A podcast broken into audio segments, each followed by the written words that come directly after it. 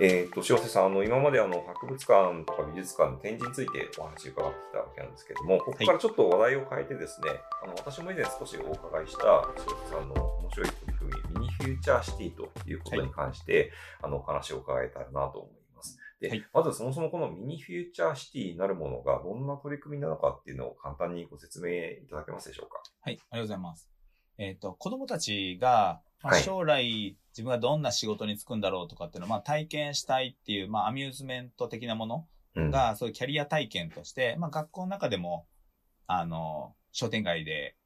えー、5日間お仕事するとかっていうのやってる自治体とかもありますし、うん、それがまあ商業施設になってるところもあるんですけど、うん、はい、あの、そういうのは結構大人がそばにいてくれるので、うん、こう子供たちはその疑似体験としてお仕事ができるんだけれども、あんまり失敗しないなっていうのをずっと気になってたんですよね。その上手に大人が支えてくれるので。ああ、なるほど。で、仕事って結構 失敗しながら学ぶことたくさんあるじゃないですか。はい。で、そう思った時に、えっ、ー、と、ドイツのミュンヘンでスタートしたミニシティ、ミニミュンヘンっていうのがありまして。ミニミュンヘン。ミニミュンヘン、子供たちだけでミュンヘンの街を作ろうっていうプロジェクトがありまして、はい、それこそ銀行とか市役所とか、ハローワークみたいなものとか、で、そのいろんな仕事、街を構成する仕事のほとんどを子供たちだけでやるっていう、うん、子供たちの街っていうのがあるんですよね。うん、で、例えば、まあ、それが世界中に広がってて、はい、砂鉄がすごい好きな子が、砂鉄屋さんっていうのを営業始めます、ね。好きだからね。。しょうが好きだから で、店先に砂鉄を並べるんだけど、はい、誰も買ってくれない。 で、廃業するわけですよね。求められないと仕事がないみたいなね。うんうんうんうん、で、その後に、なんかそこら辺に余ってる台車があったんで、それを誰かの荷物運びますよって言ってたら、はい、なんかこれも運んでよ、これも運んでよって頼まれて、うん、でそれはこう人の荷物を運ぶってことは仕事になんだっていうふうに子供が分かった後に、うん、今度はこう人混みがそこを移動しにくくなったので、もう一人の子が、通ります、通りますって言って、声をかけて、あの人をかき分け屋さんっていうのが出てきて、はい、その人にお駄賃を払いな がら一緒に荷物を運ぶとかっていうふうに仕事って、人の仕事と仕事の間をつなぐ形で新たに仕事が生まれてくるので、うん、こうパッケージにされてしまうと、その仕事だけ孤立するんですけど、うんうん、なんかそういう体験と違って、なんか人と人のつながりの中にもう一つ仕事がいるんだっていうのが、多分そのミニミュン編的な仕事の体験だなと思っていて、それがすごいいい学びだなと思っていたので、まあ、世界中に広がってるのは、すごく面白いことだと思って注目をしてたんですけど、はい、で、一個だけ気になってたのが、はい、昔懐かしい商店街になりがちなんですよね。本屋さんとか、パン屋さんとか、はいはい、それなんでかというと、子供が目にできる職業の種類がそれしかないからであって。なるほど。でも現実世界、もっと B2B の仕事とかね。はい。あともう少しデジタルの入った仕事とかっていうのがあるはずなのに、ええうん、あんまりそういうのは子供の遊び場に現れてなくて。そうか、インプットが限られちゃうってことですね。そうなんですよね、うん。インプットが結構アナログだなとか、うん、で、電子機器とかは大人がよくわからないから、まあ、スマホを渡さないとか、タブレットを渡さないとかって言って、親が障壁になって子供に届かないっていうのが結構あったので、はい。で、その中でここ数年、えっ、ー、と、ロボットに仕事が奪われるとか、ICT で合理化されて、みたいな論調がたくさんある中で、はい。 20年ぐらい前から人の仕事とロボットの関係を見てきた人間からすると、はい。ロボットは人の仕事は奪わないと思っていて、うん。奪ってるのは、そのロボットの導入を決めた人でなるほど。ななるほど。券売、券売機と駅で切符を売ってチェックしてた人を自動改札に変えたのは、人間が決めたことだし、うん、で自動改札の中の機械も、スマートカードになってから中の機械もいらなくなったので、そのメンテナンスする人の仕事がなくなったのも人が決めたことで。うん、で、しかも韓国の KTX とかになると、インターネットで予約していくから改札自体もなかったりするので、うん、改札を作る会社の仕事も奪われてるかもしれないけど、全部ロボットじゃなくて、全部人間がやってるんですよね。うんうんうんうん、で、でも、急に東京駅とか、京都駅、大阪駅、名古屋駅の券売を雇用確保のために、もう一度もぎりの人に交換しますって言うと、みんな怒りますよね、多分。 そうですね、確かに。通勤どうすんだとか言いますよね。はい。はい、みんなね、結構自分の仕事以外は奪われても構わないと思ってるんですよね。うーん。自分の仕事だけ奪われちゃ嫌だっていう、基本わがままからスタートするのかなっていうふうに思うと、うん。だからロボットやシステムが仕事を奪ってるんではなくて、人が決めてるわけだから、ロボットとシステムのせいにするのはずるいなってうん。いうのもあって、うんうんうん。だからロボットとかシステムが悪いわけじゃないよっていうのを子供たちに知ってほしかったので、ああ。そのなるほど。小さな町の中に最初から ICT とマイナンバー制とはい電子マネーとロボット店員を入れたミニシティ的なものができたらいいなと思ってミニフューチャーシティを作ろうと思ったんですよね。ああ、じゃあもう、インフラ的にそういうものは最初からあるものとして、前提として子供にその中で活動させるそうそうってそいううこそうとなんですね。うんだか、ら後から与えるからうん。なんか変わった技術だと思うんですけど、うん。僕が思うにあの物心つく前から存在してたものはテクノロジーと呼ばないんじゃないかなと思って。ああ、なるほど。なるほど。みんな普段自分が使ってたものが使えなくなって新しいものが加わるとテクノロジーって呼ぶんだけど、うん。だファックスが登場したとか、電話。確かにな。そうですね。で、ポケベルでとか、はい。スマホでとか。はい。なんはい。か変わるのを体験した人からすると、慣れるまでに時間がかかるので、うんなん。かこんな新しいのよく使い方がわからないとかってなるけど、うん。何かに触れるよりも最初からタブレットがあったとかね。うんすると2歳でも3歳でもペコペコ写真めくるわけですよね。うん。うん。うん。うん。うん。うん。だから、つい最近で言うともう最初にパソコンの画面に指触れる世代と、 はい。触れたら怒られるんじゃないかと思ってる 世代と。電話のポーズをするときに、はい。えっと、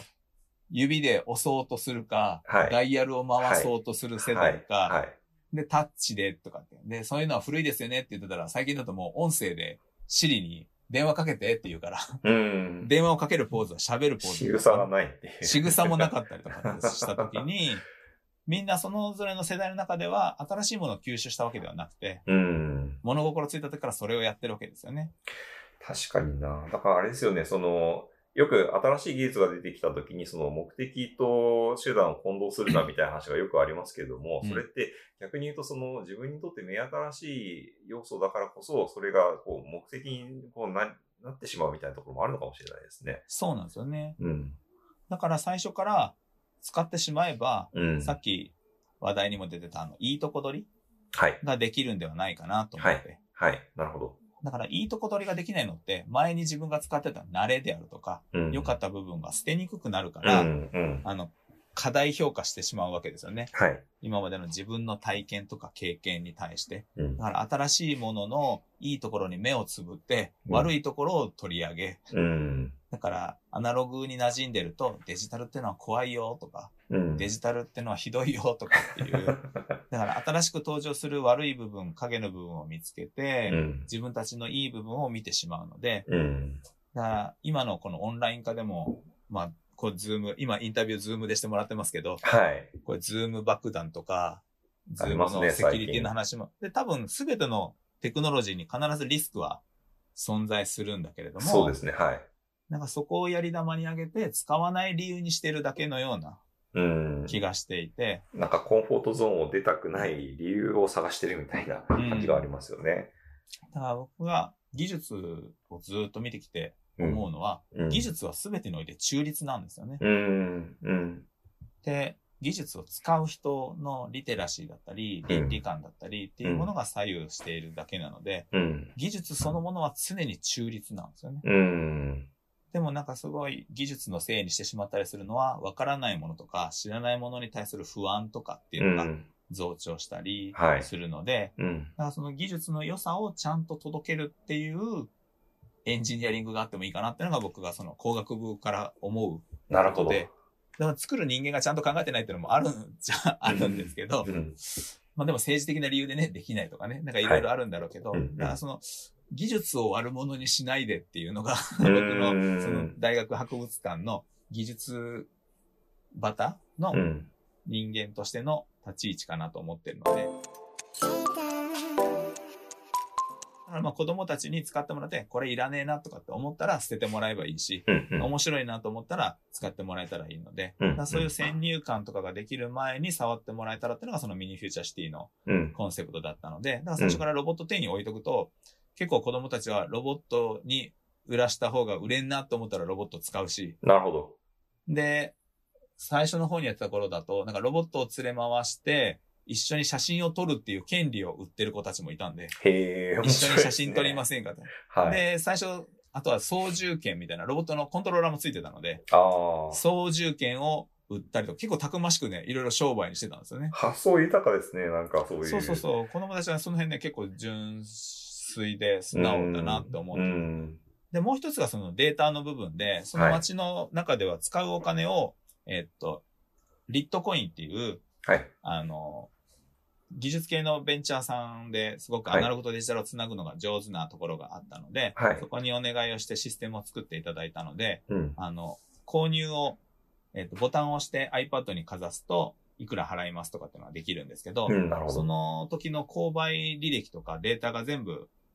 あの、データとしてどんどん蓄積されてくるので、うんで。そのデータ自身も子供たちに使ってもらおうと思って、うん、うん、うんうん。今、今のいわゆるそのビッグデータとかって、ビッグデータって言う割に、個々人の生活にはあまりビッグデータの影響って感じることはなくて、そうですよね。うん。提供してる側はたくさん集まるんだけども、うん。ただビッグデータの意味って、そんなにみんな知らないんだと思うんですうよね、ん、うん。なので、それをこう子供たちに知ってもらいたいなと思って、うんそれをそのまま提供するようにすると、情報屋さんっていう仕事があって、なるほ ど。あの、お宅の店には、やたら女の子ばっかり買い物に来てますけど、もっと商品をこうした方が男の子集まるんじゃないですかねっていうコンサルティングをしてる子がいあたあ、りコ。ンサルティングが 発生するわけですね。なるほど。そうそうそう。すごいな。そでれあちなとみデーに、あタ、の、ええっと、場合によるのかもしれないですけど、何人くらいの子供が集まって、あーどのくらいごのめんなさいその辺のあ基本情報を言ってなかえったすいません。はい。どのくらいの時間いえいえいえはい。だいたい50人から100人の間ぐらいではい。運営するようにしてて、なるほど、なるほど50。人ぐらいいないとね、あんまりちゃんと街として成立しないんですよね。うん。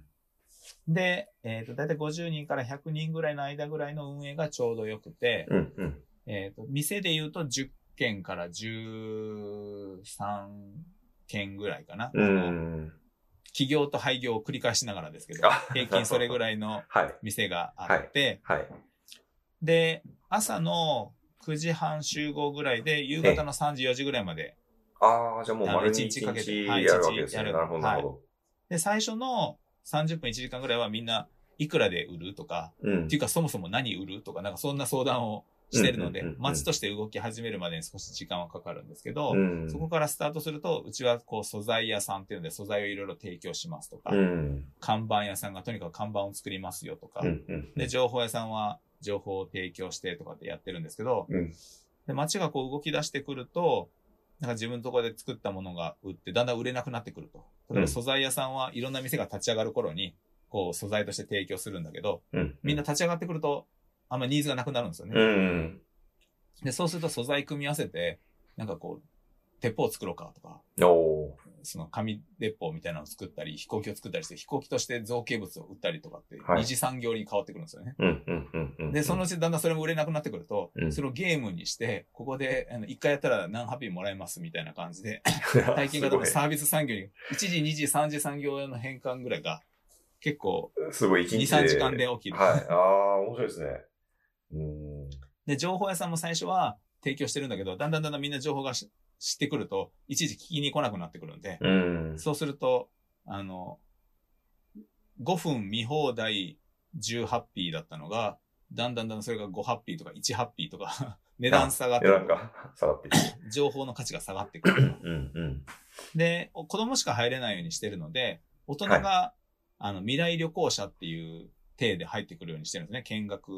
の方がいらっしゃる時とか、あ親あ、それ親も御さ面白んいでたすちね。が子供を見たい時には、はい。えっ、と、未来旅行者として入ってくるんですけど、はい未来旅行者に渡すお金の中には、ちょっと多めに入れてあるんですよね。うん。うん。うんで、そうすると、あの、爆買いしてくれるので、みんなでその、未来旅行者争奪合戦が始まって、なるほど、なるほど。 で、子供たちによっては、あの、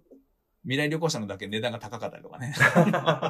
ダイナミックプライシングが生まれるわけですね。そうそうそうそう結構ね、みんなね、現代社会でやってることのほぼ全ては子供たちが数時間のうちにやっていく、自分たちで見つけていく。えー、それはすごい場でな。なるほど。だからその辺がすごく面白いなってういうのと、ん。で、終わった後に、その街の中で動いてたデータみたいなのを全員で見てもらって振り返ってもらったりとか、うん。あと仮想の街なので、はい。おお昼過ぎぐらいに時間を一回止めるっていうのをやってるんですよね。うーん。あの、ピタッと時間を止めるっていう感じで、はい。で、まあ漫画みたいに時間が止まるみたいなイメージで一回止めて、周りを見渡してみると、うん。まあみんなが何に気づくかって聞くと、なんか知らない店が勝手に立ち上がってたとか。ああ、な一んか旦その全体像をつかむために時間を止めるってことですか。ああ、なるほど。で、えっ、と、なんか街が汚れてるわっていうのに気づいたら、途中からそのゴミ清掃員みたいなのを起業する子がいたりとかっていううふうに。ん。だから僕がやってほしいことの一つは、街を俯瞰してほしいんですよね。うん。だから自分の居場所をすごく見つけてほしいなと思って。うん。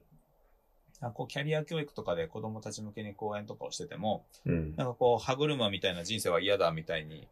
言ったりも、ね、歌の文句にもなりそうなのがあるんですけど、はい。はい。歯車がないと大きいもん動かないんで、うん。歯車はすごく大事なんですよね。うん機械機構からするとね。うん。でもなんかどこの歯車かわからんままくるくる回ってると、モチベーションも下がるし、うん。しんどいし。だから自分が回ることでどれだけの人が一緒に動くのかっていうのを知ってると、多分回るモチベーションもできるだろうし。うん。だから何でもかんでも孤立すりゃいいかっていうとそんなことはないと思うので、うん。まあ、みんなで力を合わせるための仕掛けってのをどう作ればいいかっていうのを知ってほしいので、確かに、それなんかこう、企業活動を営む上でも結構大事なポイントかもしれないですね。なんかその、自分のやってることを、あある種こう相対化するというか、その、なんかい、な、な逆か。自分のやってることの絶対値、絶対的な居場所を確認するとか、あとは、なんかこうちょっと立ち止まることで、あの、次何するかだけじゃなくって、この先どうしたらいいかみたいな、こう、視点もこう、先を見るようになるとか、いろいろななんか効果がありそうですね、その俯瞰っていうタイミングそうですね。だからそそういう意味で、その俯瞰する手法が、うんなんだかんだ自分の姿勢からだと没入してて見えないので、はい。データっていうのがうん違う視点から切り取る手段になるのかなとか、なるほどな。そちなみにその町の活動から得られるデータって、さっきおっしゃってた感じだと、あの決済データはこう、ひとまとまりで得られるっていう、あそうですね、決済と、あとははい転職歴ですかね。い、あの、いろんな仕事に30分ずつに、はい基本仕事は変わってくださいってお願いしてるので、あ、なるほど。あそうのいう花屋んさんをやってた人が本屋さんになったり、本屋さんをやってた人がロボット屋さんになったりとかっていうふうに、ええ。でその転職歴みたいなのも全部出ていくので、ああ、なるほ自分ど。でこういう仕事をしたらいいんじゃないかとか、なんか他の人こういう職歴なんじゃないかとか。ああ、で、お店の売り上げも、えええーっと、売り上げも出てくるんですけど、もう一個、あの、ウーバーとかはい Airb みたいに、はいいいねボタンを押した購買活動ができるようにしてるんですよね。なるほど。買い物するときにいいねっていうのを押せるようにしてるので、ライクドエコノミー的なもののシミュレーションにしようと思って、うん、うん。で買い物する。るときにいいねボタン付きで押して買い物をすると、その店にはいいねが貯まるようにしていたので、うん。でそうすると、売り上げが高いのもいいし、いいねが高いのもいいし、あまあでもそういう意味で、まあ自分の状態を知るっていうことと、あの、まあいいねを集めていくこと自体で、街の中での価値みたいなものを自分でどう占うかっていう、あ。ああ日本だと割とビジネス思考とええ NPO 的なミッション思考がこう、パカッと二分してしまうのがもったいないなと思ってたので、ああ、なるほど。両方を兼ねられるようなうん。働き方を自分で見つけるっていうのをやってほしいなと思っうて。ーんちなみにそのデータ集計すると、そのうん売上っていう軸と、そのまあ、いいいねを獲得した軸でいうと、こう相関が出るのか、どうどういうこう関係性が見えてくるものなんですかああ、そういう意味で言うとね、はい例えば、売り上げが立ちやすいのは、えーと素材屋さんっていうのとか、あえとえ銀行も結構ね、え儲けを上げていったりもするんですけえど、なるほど。多分それに対して、例えばお化粧屋さんみたいな感じで女の子が作ったお店で、うん。なんかちょっとフェイスペインティングとかしてくれるところは、ああ。売り上げよりかはいいねの方が。多くあてでーこで、子供たちが結構面白いのがね、はい売れてくるとね、値段下げるんですよね。なぜか。ほなんかね、より喜んでもらいたいと思って値段下げるみたいで。う。なるほど。ななんるほかど。そこだけがね、ちょっとね、経済的には違うんかなと思って、ああの、ー売れると儲かるから上げるではなくて、はい、はい、はい。割とはいよ、より喜んでもらおうと思って値下げに走るっていうのが、まあそれは自分の身銭を切ってないからだと思うんですけど、うんうんうんうん。あ、でもそのなんか、かこう気持ちって面白いですね。気持ちの変化っていうのは。う。なので、それがあると割といいねを稼いでる店ほど値段を下げてるところが結構あったりはするので、うん。だからたまにそれが演劇とかゲーム体験とかで売り上げといいねを両立させてる店とかもたまにあったりするんですけど、うんうんまあそこら辺がまあ子供たちとして、まあ矢印があるとそこを増やそうとはするので、うんうんうんうん。でもまあ二分するのが多くて、でまあそれをパレート曲線って言って、どっちかしか手に入らないところを両方上げていく子たちがどれぐらい増えるかっていうのを一応見てるんですけど、ああ、面白いですね。そういう分析ができるのはやっぱデータで活動を可視化してるからこそっていうのがあるんですよね。そのまけが。そうですね。はい。この横軸が。横軸が値段、お金を稼ぐで、縦軸がいいねとか、ああ、なるほど、なるほど。もはのい。が上がるはで、で、普通はまあトレードオフなので、どっちか上げればどっちか下がっててっていう風になりがちなんですけど、うん。そこをこう超えてくる、両方高い働き方をしている人あたちとあかがいるのなでほ、どこれいわゆるあの、まあ、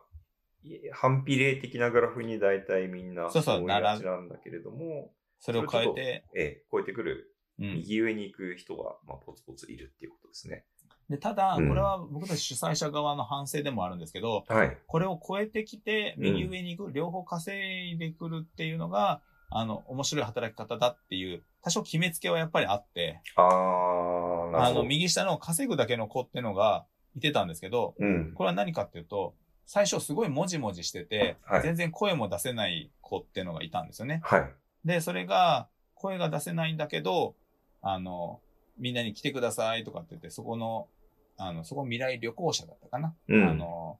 大人の人が来て案内するって仕事をしてたんですけど、はい。全然お客さんが最初来てくれなかったんだけども、声も出さ出せなくて、もじもじしながら、えっと、来ていただいた方に新しいコインを渡すとかっていう仕事をしてたんですけど、うん。後半になっても全く転職せずにずっとそこにいたんですよね。なるほど。なんかその仕事が好きだったみたいで、うーん。で、結果全く動かなかったっていう意味で、そのいいねを稼ぐ場所が全然なかったんですけど、うん。最後の方には、なんかこう、お客さんが来すぎて貸し出した、あの、大人用コインが返ってこなくて、うん。次のお客さんに渡すコインがなかったんですよね。 さん。で、そしたら、あの、街の中でマイクってのは、基本政治家の人しか使えないっていう体にしてて、ああ、のそのブロ全体にブロそうそう、ブロードキャストはできないようにしてたんですけど、うんうんうんそこから借りて、 うん。あの、コインが足りないので返してくださいとかっていう、なんかリーダーシップを発 揮し、あすげえなと思って。へ え。だか、ら別にその稼ぐだけってのも悪いわけではもちろんないし、うんいいねだけでももちろん悪いわけではないし、うんなんかこう両方ハイブリッドに行ってちょっと、なんだろうな、気負った形の目標をつけすぎたなって思って、ああ。だからいろん、な方向に成長があったり、いろんな子にとってのペースがあったりするので、うん。まあそ、の全部がデータの中では見えてはいたけど、はい。データをどう見るかってことに大人の結構偏りがあってあ、ははははは。その全部を褒めたいなっていうふうに思ったときに、多分データの見方に対して大人側が褒める言葉だったり、褒めるレパートリーが足りてないなっていうのをちょっと反省しながら。うん。で子供同士は別に、そんなに褒められたいって思ってるわけじゃないんだけど、見えた数字を大きくしたいっていうのは傾向としてあるみたいで、ああ、なるほど。その競う場所がたくさんあった方がいいうんって。感じかな。うんだから売り上げだけだったりするともう、ただただ売り上げになるんだけど、うん。で、最近、その方向をこう価値観って言ってて、あのはいいねを、価値観はいい、いねっていう一言じゃなくて、ええ。これは今、かっこいいとか、かわいいとか、面白いとか、ああ、な四んつかい分いと類を。そうですね、いいね。の方向性を増やして、うん、うん、うん、うん。全員が全員かっこよくなくてもいいなとか、ああ、じゃあ何かその買い物したときに、いいねを押す代わりにその解像度を一段上げて、 そうです、そそうのでいす。いねが可愛いなのか面白いなのかっていうのを。っていうのを分けてもらおううかな。ん、なるほど。で、あと実際まあなんかいいっていうのもあるんですよね。ななんか、なるほどれ、どれかかには独立、こう、できないけどって言って、うん。うんで、可愛いお店とかで働いてると、なんか可愛いが増えていくみたいなのあるかなと思って。ああ。なんかこうスタバでテレ レワークしてる自分への酔いしれみたいなのがありますよね。こういう雰囲気で働いていたいとか。うんうん、ありますね、ありますね。だから多分自なる分ほたちも自分たちを色付けするときに、うんなんかそういうお店を選んでいたりするんだとすると、うんお店側の価値提供も単にコーヒーの香りと味と値段とっていう以外にも、お店の雰囲気としてうん。スタイリッシュな部分を見せたいっていうのがあったり、うん。ガチャガチャした部分を見せたいっていうのが多分あったり、うん。なんかそのお店もその多様な価値を前面に出していくとかっていう手段ができるのかなと。うん。なん、か結構みんな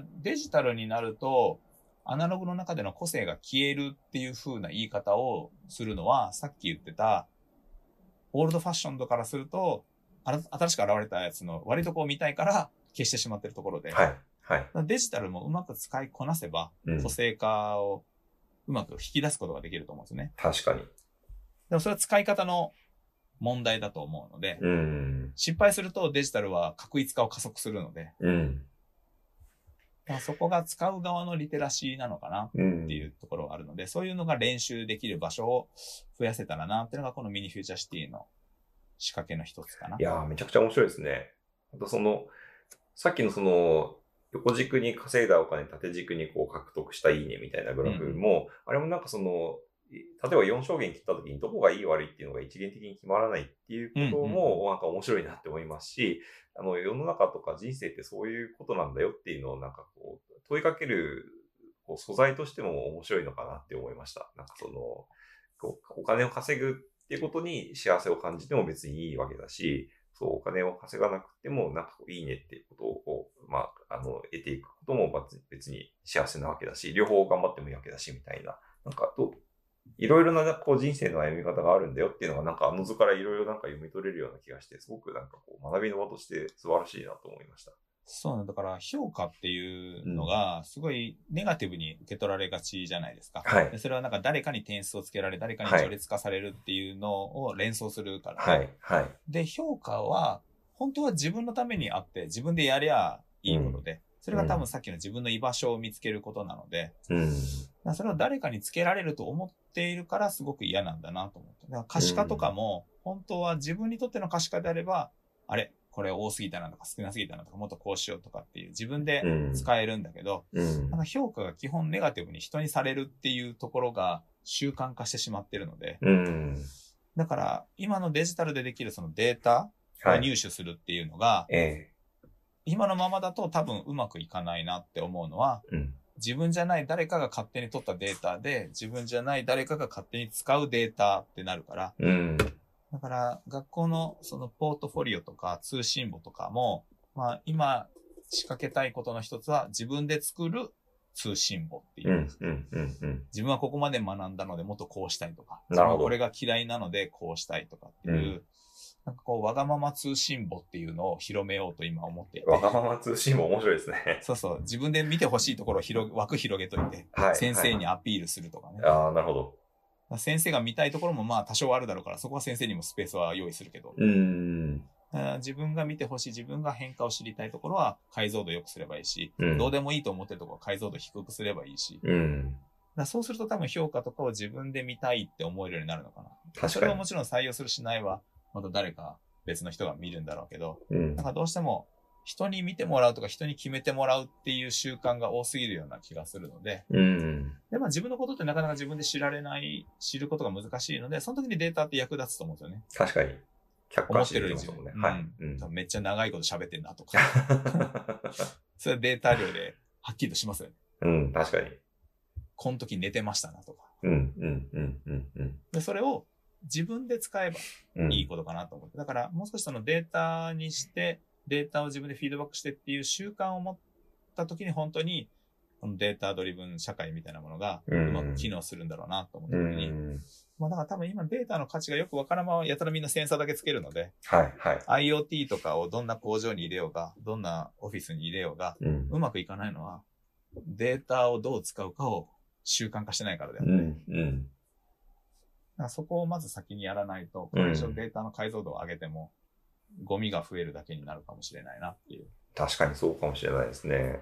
だからなんかそういうそのミニフューチャーシティみたいなことを一度でも経験した人であれば、そのデータを使う目的をなんかうまく設定できるっていう、そそういうなんかこう価値観に変わっていきそうな気もしますね。そういうのを期待しつうつ。ん、なるほど。いや、今日本当にいろいろ面白いお話を伺いまして、塩瀬さんありがとうございました。ありがとうございます。はい、あのまた、あのーなんか最後に改めて思ったのはさっきのあの博物館美術館の話にも通ずるんですけどこういうふうにオンラインで